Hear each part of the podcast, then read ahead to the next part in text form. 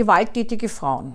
Gewalt verübt von Frauen war lange nur im Dunkelfeld präsent.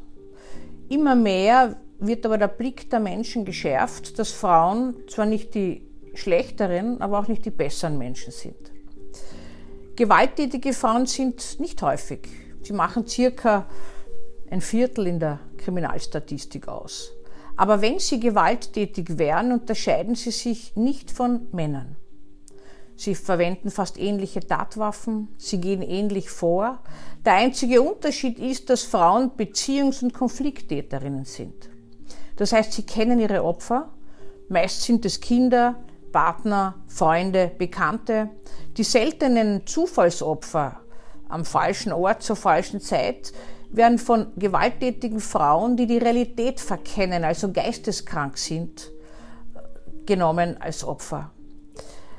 Die meisten Konflikte entzünden sich in den eigenen vier Wänden.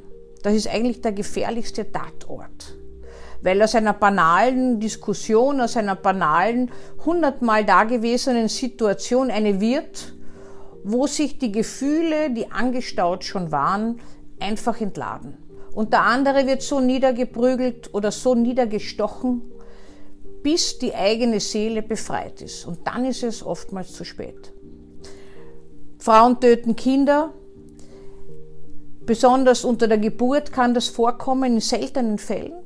Der Gesetzgeber hat sogar eine Ausnahmesituation hier geschaffen, weil er den Frauen eine besondere Situation zubilligt, die ihre Gefühle beeinflusst, den sogenannten Gretchenparagraph, den Paragraph 79.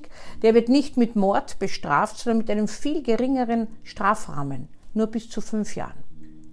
Das heißt, man nimmt an, dass eine Frau, die ihr Kind, meist töten Frauen unter der Geburt mit den eigenen Händen, erschlagen, erwürgen oder ersticken das Kind gibt noch andere Fälle auch, aber die, das sind die häufigsten. Ein Spezifikum dabei ist, diese Frauen haben schon häufig die Schwangerschaft verleugnet und legen oft das Kind so ab, dass es in ihrer Nähe bleibt, sodass man Jahre und Jahrzehnte später, manchmal sogar nach Tod der Mutter, die mumifizierten Säuglingsleichen am Dachboden findet. Frauen töten auch Partner in Beziehungskrisen. In seltenen Fällen machen sie Auftragsmorde gewissermaßen, um jemanden loszuwerden. Und die Gender-Theorien gehen überhaupt davon aus, dass Frauen nur dann töten, wenn sie sich trennen wollen, aber nicht können. Ich kann das aus meiner praktischen Erfahrung nicht so ganz bestätigen.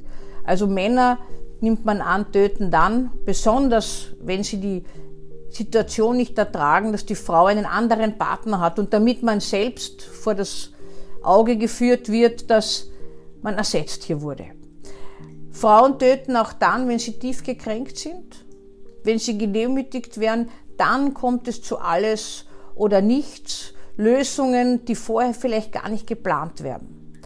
Frauen sind seltener alkoholisiert, bei Gewaltdelikten. Es gibt aber Suchtbeziehungen, die dann entgleisen und man weiß eigentlich dann oft gar nicht mehr, wer hier angefangen hat.